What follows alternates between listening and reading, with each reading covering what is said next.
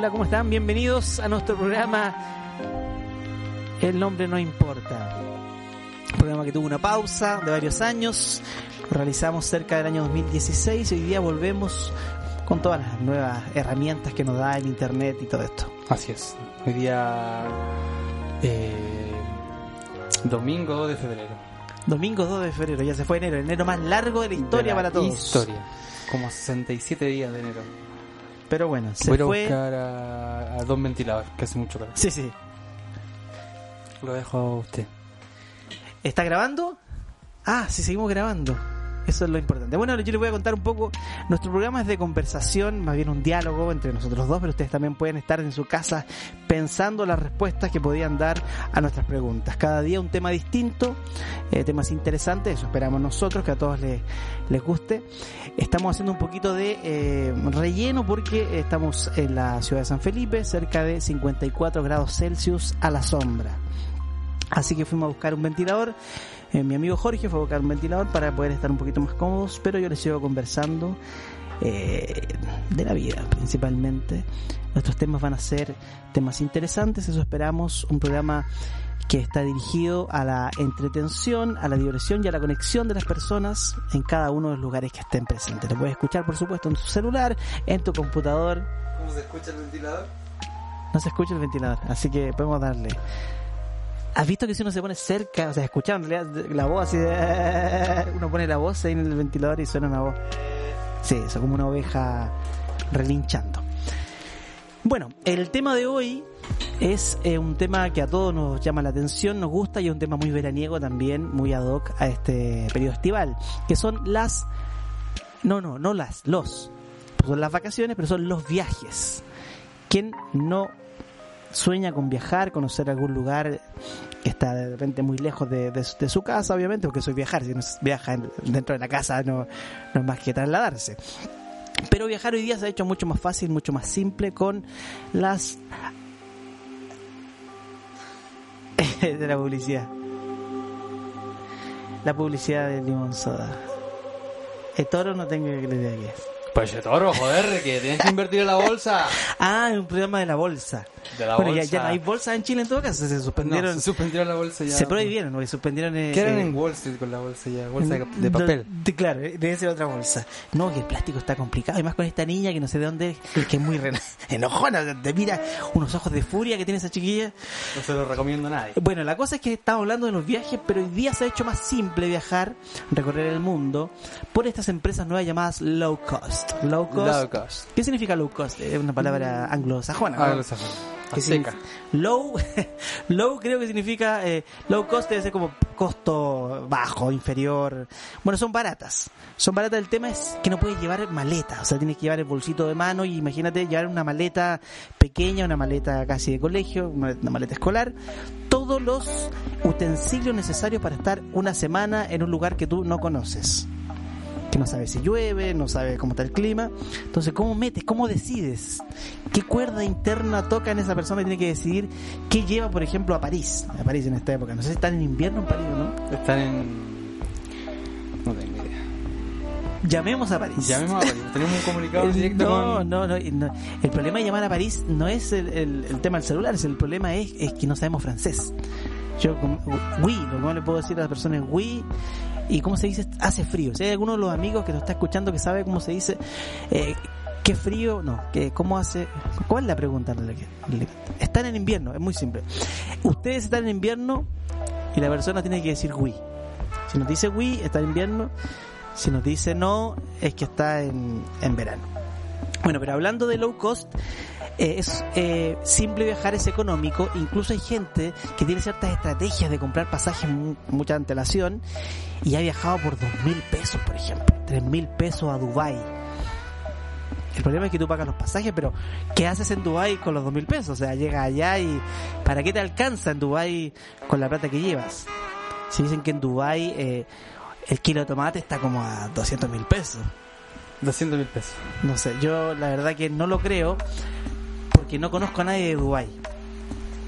O sea, yo sé que en Chile ya está llegando casi a dos mil pesos el kilo, me imagino que en Dubai debe andar por, el- Por ahí. por ese valor. ¿A qué país has viajado, amigo? Mira, yo he tenido la posibilidad de viajar bien cerquita. Yo fui a, a Buenos Aires, he ido a Mendoza, que acá al lado. Y hace poco, me río porque se lo he contado a todo el mundo como si fuera la gran novedad, fui a República Dominicana. Ah, República. Es muy interesante porque República Dominicana es una isla y uno eh, hace escala en Panamá, regularmente casi todos hacen escala en Panamá, y en Panamá se pueden ver ahí los dos océanos, el Pacífico y el Atlántico, eh, mezclado en este canal de Panamá que es una vista hermosa desde arriba. Y eh, bueno, es el único que conocí de Panamá, lo que vi de arriba. Porque después ¿Se tuve- ve distinto? ¿El agua es distinta o se ve la fusión? Eh, es agua. Es Eh, agua. eh, es agua. Yo, yo la verdad que no soy muy experto en eso, pero vi agua. Vi agua y eh, lo otro es que dentro del aeropuerto son todos iguales. Yo, yo he visto que uno puede estar en cualquier aeropuerto del mundo y es lo mismo. Tú caminas ahí, lo- las típicas tiendas de, de free, duty free, que, Duty free. que venden todo más barato, pero en realidad es el mismo Todo- precio. O más caro. Eh, y el dólar está malo ahora, el cambio está malo el dólar, así que tampoco sirve mucho. Pero te quiero contar, amigo, que cuando estuve en República Dominicana me di cuenta que había algo que me sorprendía mucho y era que la gente, solo con verte llegar, sabía de qué país eras. Por ejemplo, nosotros llegamos, mi familia llegaron y nos empezaron a gritar los negritos que te recibían, perdonen por decir negrito, pero eran negritos, decían, chi chi chi la la le, chi chi chi la la le, ¿cómo estáis? ¿Cómo estáis? ¿Y cómo supieron que, que éramos chilenos?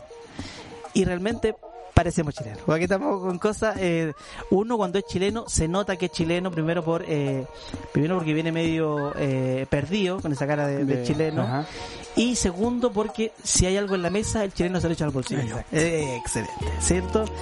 Si hay su lápiz de cortesía, chumpa Ah, al bolsillo. Su jaboncito por ahí de regalo, chumpa adentro Su toalla. Te dan un, un embrebaje, alguna bebida de cortesía, te tomas la bebida y el- la copita también chupa dentro, te la llevas. Y lo, lo otro que eh, en el buffet, en el tenedor libre, el chileno se nota porque pasa el europeo, por ejemplo la francesa, con su frutillita y su hoja de lechuga. Y atrás viene el chileno con una montaña de De comida. carne. Claro. Una montaña de carne, como Sí, nunca he visto no, carne he junta. Y claro, y es carne, y no se lo va a comer, pero es echarle es romper el sistema nomás. O sea, yo empiezo a echarle arriba de otro, empiezo a echar guachalomo y encima una, otra carne y encima, y finalmente una bola de helado arriba.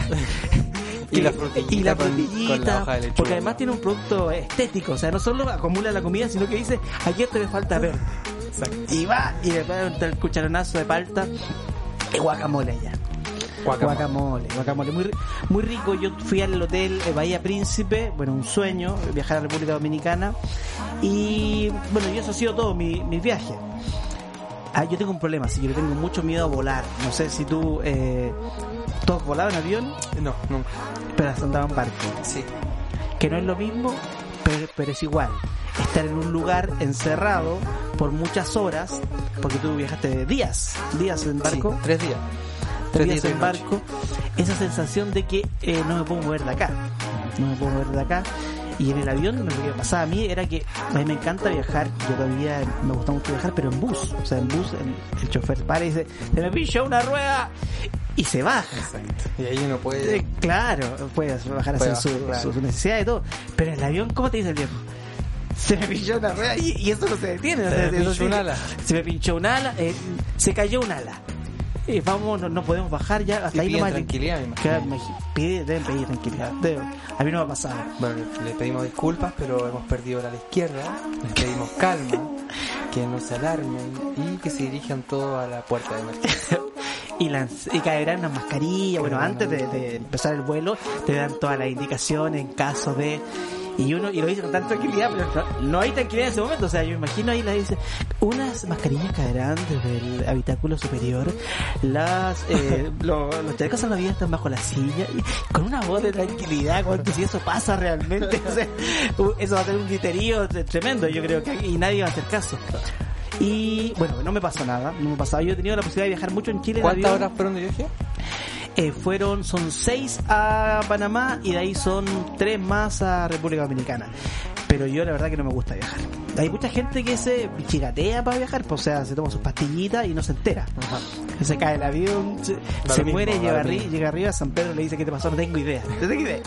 Único que se acuerda que se tomó dos pastillas nomás, pero es complicado. Yo, además que uno se pasa muchos rollos porque ha visto muchas películas. Es un clásico es- esas películas de- del avión, pues. Que se cae el avión y que está el héroe que va y agarra el mando cuando el piloto se queda inconsciente. Y yo miraba para los lados y no veía ninguno con cara de Con héroe. cara de héroe. No, no. Yo menos, así que estaba difícil. Pero hay gente que le gusta viajar, hay gente que le encanta, a mi señora le encanta viajar, ella dice, me gusta volar porque es como que yo fuera volando. Que yo fuera volando. Cuando hay ciertas sustancias que te producen lo mismo, yo no Exacto. siento que sea necesario Está arriesgarse. Arriesgarse. Y bueno, dentro de, de los viajes, eh, lo interesante es viajar a lugares que no hablan tu idioma. Porque ahí cuando uno... eh, ¿Cómo te... ¿Cómo te comunicas cuando no se habla su idioma? Inglés tampoco. O sea, el- dominancia No, inglés. yo el inglés, lo, lo clásico, lo eh, open the door, Open the door. Que ni siquiera sé lo que significa, pero lo sé pronunciar, open the door, y, y no más que eso. Lo bueno me dice la gente que ha a Estados Unidos, Las Vegas, Orlando, que hay mucha gente que habla español. Que mucha de la gente, incluso tengo un amigo que salió, tomó un curso de dos años de inglés para ir a Estados Unidos, fue, se puso a hablar con una persona en inglés y a los minutos le dice, tú eres chileno, yo también, y se dieron un abrazo. y ahí han estado media hora hablando en inglés los dos. Pero lo interesante de esto es que te abre un montón de puertas. O sea, aprender inglés no solo eh, te, te permite viajar, también te permite tener la posibilidad de leer libros que están en otros idiomas. Pero ese es otro tema, estamos hablando de los viajes. Sí, me estabas contando igual de, de la forma en cómo te reconocían directamente como chileno. Sí, pues te- o sea, te reconoces como chileno. Nosotros hablamos muy extraño, hablamos muy cantadito. Y además eh, tenemos el po. Y lo otro que tenemos muy especial al, al hablar es que nosotros tenemos la CH. La CH te identifica. Solo somos chilenos. Chileno. Chileno. Claro, como chileno. O sea, si tú eres chileno, tienes que conocer Chimbarongo y haberte comprado una chomba. Esas son las tres cosas que uno debe hacer como chileno para, para tener eh, el rito clásico de, de sentirse el chileno en el corazón. Y el chimbón. Y el chimbón, por supuesto. El otro que es muy bonito de viajar es la foto. Eh, eh, viajar es finalmente sacarse una foto en los lugares clásicos que están la Torre Infiel, el, eh, esa que está inclinada, ¿cómo se llama la, La Torre Pisa. la Torre de Pisa, las pirámides y si uno va cerca acá a la isla de Pascua, con el Moai. Con el Moai. Que cualquier persona que te saque una foto ya en la isla de Pascua va a sacarse la foto con un Moai, porque todos tienen esa cara así, ese rictus, esa cara seria así, la nariz eh, protuberante. Tú sabes que hace poco había un mito de que los Moai tenían pies, o sea que, que el Moai estaba enterrado de aquí abajo y de abajo tenía como todo un cuerpo. ¿Es verdad o no? ¿Es como es un mito? ¿Tendrá cuerpo el Moai? Hay que verlo, hay que analizarlo. Yo, si hay algún arqueólogo de acá de Rapanui, Yorana, Majatoe, Kaururu, Sri Lanka.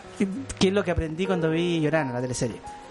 Bueno, y, y bueno, eh, ¿qué más podemos decir de, de los viajes? Que a mí se me acaban un poco los Eh, temas. ¿Tú me bueno, puedes- yo viajé hace. ah, cuéntame tu viaje. Tu viaje año. fue distinto, porque fue por, Yo por, viajé en- por mar. Por mar. Yo viajé en un barco de la Marina, de la Armada.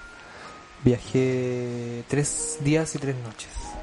Tres días y tres noches. Exacto. Y claro, una Te experiencia. quiero hacer una pregunta. ¿En un momento perdía la noción que yo estaba en un barco? Así como te olvidabas o siempre tenía esta sensación porque no me pasó. a mí en el barco, o sea, en el avión a mí me pasaba que estaba todo el rato pensando, estoy en un avión, estoy en un avión, no Aquí llegué nunca, nunca a disfrutarlo. de- Creo que la gente te hace. el- esa es la diferencia entre un barco y un avión, porque el avión es. es Bueno, yo sé muchas diferencias más entre, entre un barco y un avión, pero si tú dices que esa es la más importante, yo conozco varias. Como Es como la forma principalmente. ya, pero, Pero, me escucho. refiero a, a la relación de, de viaje. La situación de viaje es distinta. En el avión va ahí como en un bus, po, sentado en tu asiento y va ahí a pararte solo al baño. Tienes toda la razón. En el barco tienes lugares en común. Tienes que almorzar, tienes que comer, tienes que... Es como una pequeña casa, ¿no? Como un, como un hotelcillo. Porque hay El barco, por lo menos del marino, el barco del marino en el que me fui, es como más bien un submarino por dentro. Así son los barcos de los marinos. Como un submarino por dentro. Con escaleras muy, muy pendientes, muy inclinadas, eh, entradas de escotilla, todo de metal, tuberías por todos lados, pasillos de tuberías, igual que un, que un Mucho, mucho metal, mucho, mucho metal, eh, una cocina de casino de militar.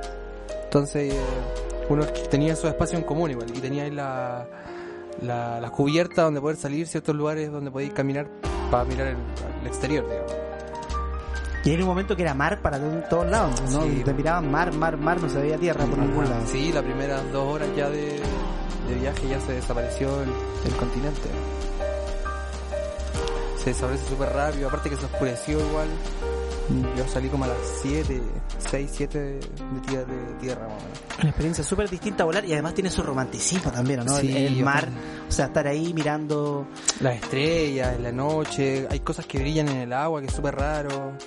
Hay cosas que brillan, eso, Sí. eso es medio misterioso. es muy ¿no? misterioso, es como eso que Cosas dicen. que brillan en el. En el ¿Tenemos mar. algún biólogo marino que nos está Por escuchando? favor, ¿Qué son las cosas que brillan en el. en el mar. en el También mar? vi, tuve la oportunidad de ver ballenas en el mar así Ah, saltando. yo pensé que. Yo pensé que era alguna compañera que, te, que andaba ahí. Eh, bueno, eso es lo que genera el, barco, porque uno como que entabla relación con otras personas, habla, gente de allá, gente es de acá. casi su casa estudio, ¿no? Una cosa así como un reality Claro, show. como un reality show. Nosotros nos tocaba dormir, obviamente nos separaban por género y nos metieron Ah, algo pues tú andas con polera del del de, hilo. del, del nylon acá y del goma al otro lado. Pues sí, porque la estática aquí es peligrosa. Eh, nos separaron eh, entre hombres y mujeres. A los hombres nos tiraron en, en la bodega del, del barco. Los, tir- Los los tiraron, tiraron. ah, ya, ya, los los tiraron. Esos marinos son personas son muy agresivas. muy- sí. Eh, ¿Hay cachado donde el barco, este clásico barco que en la parte de atrás se abre una compuerta hacia el agua? Ah, perfecto, sí, sí, sí, sí. ¿Y por ahí está? hay vehículos de Claro. repente. Sí, sí, sí, sí. En esa bodega. Como nos- transbordador. el transbordador. Sí. Ya, nosotros nos dormimos, dormimos ahí, en, en- en esa bodega. En la escotilla. en la bodega donde, donde se abre esa escotilla. Pero adaptado, ¿no? Ese lugar No, así, no. hay alguna comodidad. O sea, claro, camarotes. O, o como Jesús, así en Belén, tirado en. Camarotes de cuatro pisos. Ah, de estos de, de nylon igual de- Camarote de cuatro, no he visto nunca. O sea, un, porra- un porrazo del cuarto piso. Mátate, eh. loco, mátate. No. Sí, era peludo. Y eh, como era la bodega, también había mucha cadena, cadena como, como de engranaje, como que sonaban todo el rato cuando estábamos Ah, ya, era como rock industrial, una cosa así. Claro, así como una bulla muy metálica dentro de esa bodega. Y en esa, al final de la bodega también hay un tractor que se estaban llevando a la isla. Se acabó la música. Ah, viene la nueva canción. Y entonces era un lugar súper eh, súper militar. Para mí era una sensación, una sensación súper militar porque la- los camarotes eran muy militares, po. eran como el clásico. Pero, pero camuflado y todo eso, con camuflaje, Sí, la sábana y El- todo. No, sin- te pasan una frazada, ¿no? Una frase. Una frazada. Y la noche fría, ¿no? Ahí en la escotilla, el barco. fría. Pero yo igual andaba con otra. ¿Tú tuviste la sensación en un momento que se estaban hundiendo? No, no nunca, la verdad. Podría haber dicho que sí. Sido Sí. más interesante para la Sí, gente. pero era mejor decirte que Sí. no. En realidad, continuemos. Eh, entonces, Perdón, nunca se te olvida que estás en un barco. Estás demasiado eh, expuesto a todo lo que es un barco. ¿Y, Eh, y te dio algún ma- mareo? ¿Sufriste de mareo Sí, en algún momento? Me pastillé antes de, antes de subirme. Bastante, Ah, eres de aquellos. sí. Eres de Pero, aquellos. pero fue solo la, la salida. Después todo el resto del viaje lo disfruté caleta igual. Ya, bueno. Porque igual esa comodidad de poder divagar entre, entre los lugares, po, entre la Y se mueve, ¿no? Se mueve mucho. Hay De- turbulencias marinas. Sí. Eh, sí, pues mira, la verdad en el barco de los marinos, como es tan grande y va a otra velocidad, se sentía un poco más largo el movimiento. Un movimiento que te empuja pero más largo. Ya. En cambio en el de vuelta yo me vine en otro barco porque me cambiaron de posición con otro pasajero. Ah, usted tiene ventana ahora, dijeron. Usted, Ya, claro. Ventana, Ahora- pasillo, eh, te tocó ventana. Y en el otro barco era de madera, era mercante. Era grande igual que el de los marinos, pero era un barco donde tra- donde llevaban cosas, po. Por ende la prioridad no son los pasajeros. po. La comodidad, la comodidad, La comodidad. distinta. Pero es como que había mucho menos pasajeros, porque tú en, el- en el- los marinos habían más de 100 personas rondando y entre las que se bajaban 60. En cambio en el otro eran éramos 20 que ¿Pero este de fue un viaje directo o hicieron también algún Directo. Ah, ya. No hicieron ninguna parada en el, No, viaje. no hay paradas de camino para allá. eh, es la primera isla, la Juan Fernández. La Robinson Crusoe es como el archipiélago donde hay varias islas, que igual su distancia es bastante entre una y otra. Y, y como te digo, en el de vuelta, en el barco mercante, ya nos avisaron antes de salir que la mar estaba mal. Que había mal clima, que iba a estar complicado el viaje. Y más aún vamos como en contra de la corriente. Y... ¿Cómo te sientes cuando te dicen eso? No, tranquilo, claro. Con ganas de, saber nada. de- Claro. como... Les digo al tiro que la cosa se viene fea. Ah, exacto. El mar está picadito. Sí. Está picadito el mar, está picadito. Y yo decía, ¿qué? ¿Está picado conmigo? Se picó el- ¿qué? No le nada. Es complicado el mar, pues el mar Sí. tiene su personalidad. Eso es, es la diferencia también con el avión. Que el avión hay una cosa que como que le informa, me imagino. Claro. El No. mar no. le informan a los pilotos, entonces los, los pilotos informan para atrás. Se informa que pronto habrán turbulencias. Y tú te preparas, obviamente, para ese momento. Pero el avión tiene su personalidad, es más inestable. O sea, de un momento estás ahí en mar de serena y en el otro momento estás en un en remolino gigante con un pulpo que te está atrapando. Exacto, el Kraken. Cuando venía de vuelta, en el de los mercantes, hubo una sensación tan extraña y tan de sentirte tan insignificante porque las olas tapaban el barco. O sea, tú te hundías en hoyos de agua que te superaban dos, tres veces el barco. Entonces era como ver El, el hoyo de agua es un, El hoyo. es- es un fenómeno. eh, Hoyo de agua. Sí. Si hay algún experto en hoyos de agua, por favor. que nos biología diga. marina, por favor. que Sí, nos sí, sí. Eh, eso fue lo que me hizo sentir más vulnerable. Eh, Eso es lo lindo de viajar también, que uno se da cuenta, bueno, cuando empieza a conocer otras realidades y otros continentes, de que tú has vivido en una burbuja toda tu vida, o que has vivido, eh, aunque viajes por Chile, hay muchas realidades distintas que tienes la posibilidad de conocer cuando cuando viajas. ¿Y cuál es- aquí iba Juan Fernández, tú en esa oportunidad, en un viaje de placer, imagino, si estaba en la escotilla Exacto. metido con... Fue un viaje de trabajo igual. Fui a hacer sonido, a montar un evento. Un festival que se hizo allá. Festival de, de- No me acuerdo. Fue una experiencia inolvidable. Inolvidable. Inolvidable. No, que, era, es que iban a hacer como el Festival de la Langosta que se hace allá todos los años, pero al Ah, final hicieron otro festival. Se que pegaron el salto. Iban a hacer la langosta, se pegaron el salto y hicieron otro. Así que a eso fui y bonito el viaje, el de ida. El de vuelta fue una asquerosidad, como te digo, el mar estaba horrible. ¿Y duró lo mismo? Por el Lo tema mismo, tres días mismo. igual. Sí, se supone, se que, retrasó. se supone que si hubiésemos ido en, los marinos de vuelta nos demorábamos un día menos o algo así. Porque él eh, está como capacitado para tener otra velocidad y irse con Pero la- fue más cómodo el de vuelta, ¿no? No, tampoco. Tampoco. Eso es lo que quería Entonces decir. no nos La comodidad a- del- al de de, ese barco del, del mercante era como una casa con, con comedor comunitario y las piezas ahí mismo al lado del comedor. Las piezas como distribuidas como en una residencial. Tú subías una escalera del barco y entrabas ahí como una residencial. Estaba la cocina, eh, un comedorcillo de todo de madera y las piezas todas de madera también. Entraba y a los camarotes que eran de dos por lado, un baño cada, cada pieza y no pude ni bañarme en los tres días. Pues el agua no te dejaba... Salpicaba el agua del water, eso te digo todo. Toda la noche. Y todo el día. Así que muchos de nosotros ni siquiera comimos en tres días. Yo no podía y no te dan ganas de comer. Y el, y el chef, de, el cookie de la, del, del barco subía así, con siete platos en las manos. con la... no, es que están acostumbrados. Lo mismo la azafata, perdona que haga la analogía, pero la azafata también, la azafata te camina unas turbulencias, ella va bien. Como, Aunque- como caminando en el Tagadá. Sí. Como eso, es como Claro, eso. es como el experto en Tagadá que está en el centro bailando Y gira así como el si nada clásico pasara, cu- la gente. curadito de, de feria que está ahí bailando en el Tagadá y el viejo le pone a toda velocidad y él no se cae. Esa es la azafata y el, y el. Bueno, ya hemos hablado del mar, hemos hablado del aire, nos falta hablar de la tierra. Ah, sí. Los viajes en tierra. Yo tuve un viaje en tierra que fue de. Estaba chico, me acuerdo, estaba en el liceo.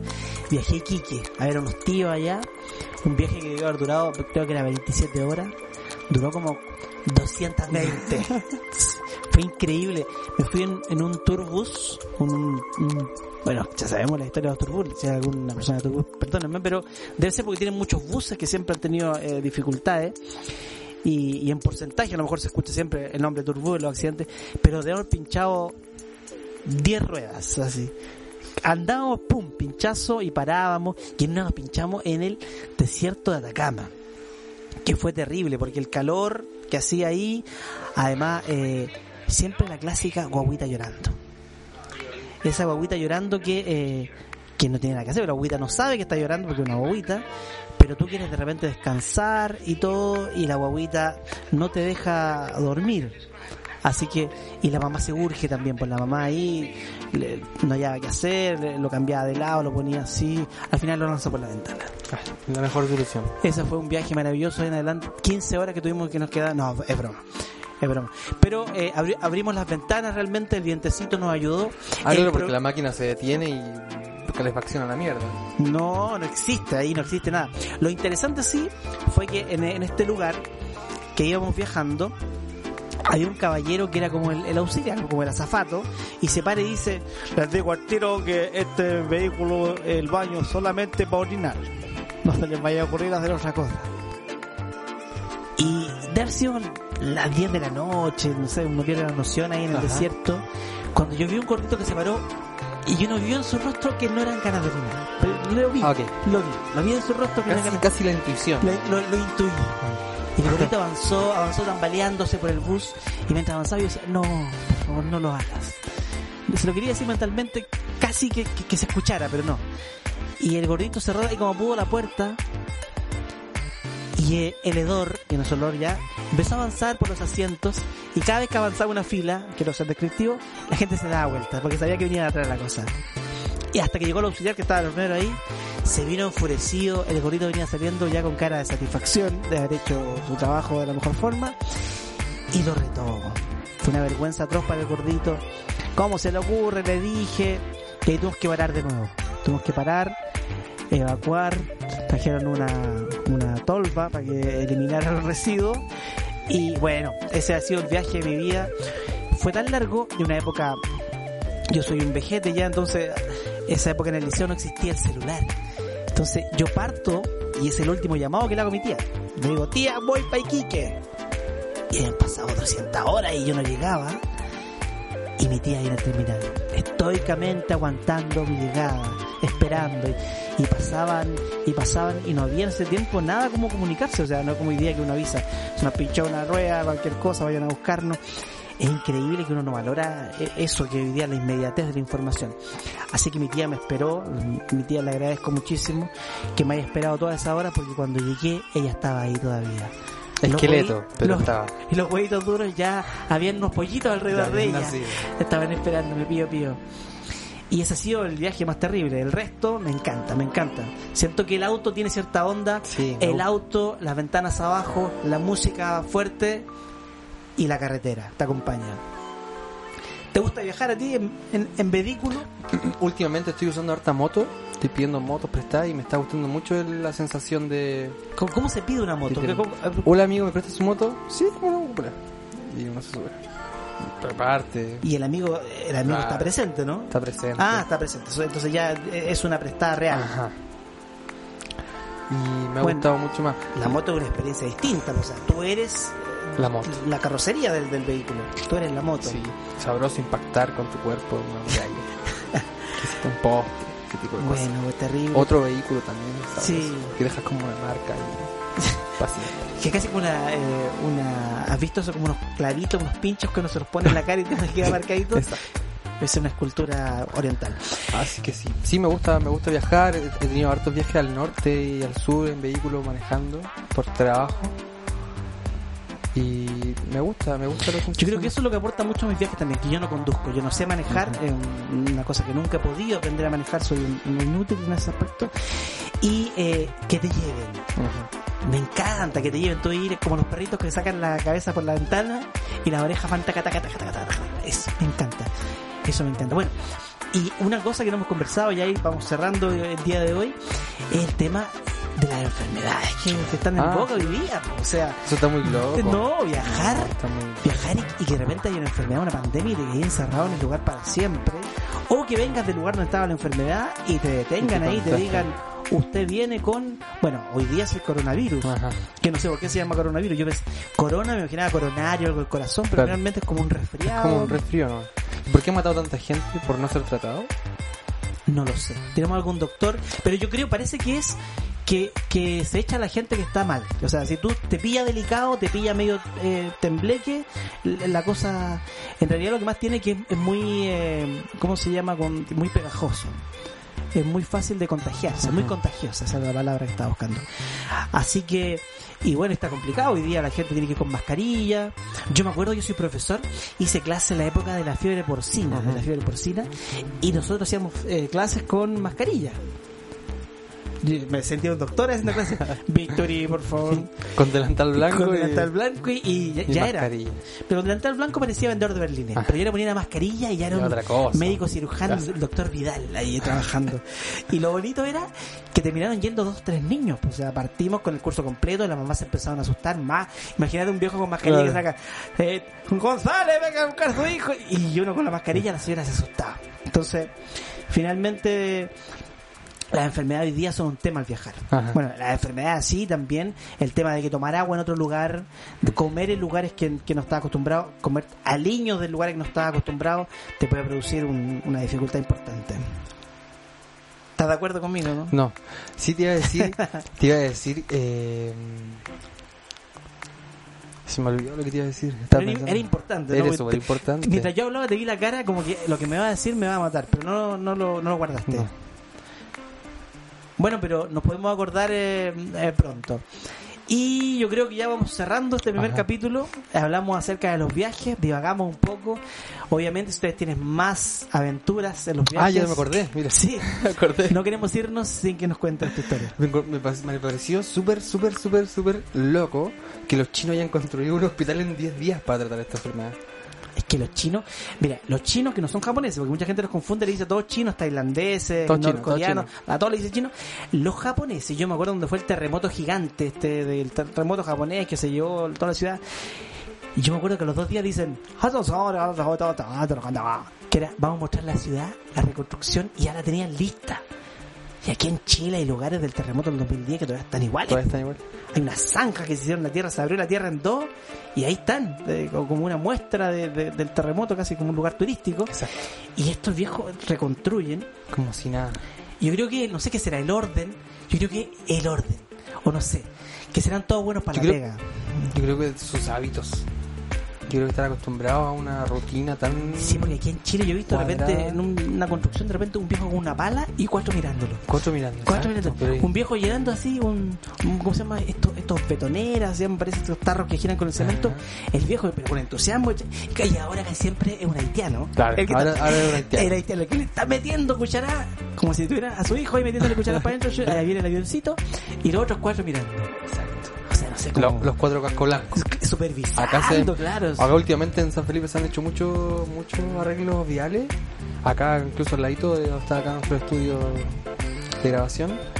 Y también que es pues, un lugar sí. clandestino, lugar nadie puede saber dónde están los claro. estudios de grabación, pero podemos dar esa pista. Así que también me, me he topado mucho con eso, que el Niga ahí trabajándole con el casco rojo o casco verde o casco azul puede ser. O sin casco. O sin casco también. Sin casco, la sin ternura del sol en... Sí, la pero pasa. Pero pasa. La sí, Sin polera. Pero si hay cinco trabajando y, y hay cuatro cascos, ¿a quién lo dejan sin casco? Es una crítica social que la vamos a dejar ahí. Vamos a dejarla la picando. vamos a dejar ahí nomás. La vamos a dejar picando. Así que con esto nos despedimos. Esperamos, eh, este es nuestro quinto programa ya. Primero en esta nueva plataforma. Esperamos que sigan acompañándonos, que sean muchos más los que se unan, compartan también Vamos a tener redes sociales esta temporada. no sé, hemos grabado esto de la nada, así que Ajá. espero que tengamos redes sociales, si las tenemos vamos a estar comunicando para que se puedan, eh, bueno, decir lo que quieran, dar ideas de, de temas, obviamente, y esta va a ser eh, la temática, la onda que vamos a tener, una onda relajada, conversar sobre temas, esperamos les guste y nos acompañen siempre. Mi nombre es Nelson Zúñiga Yo soy Jorge González. y esto es El nombre. No Importa.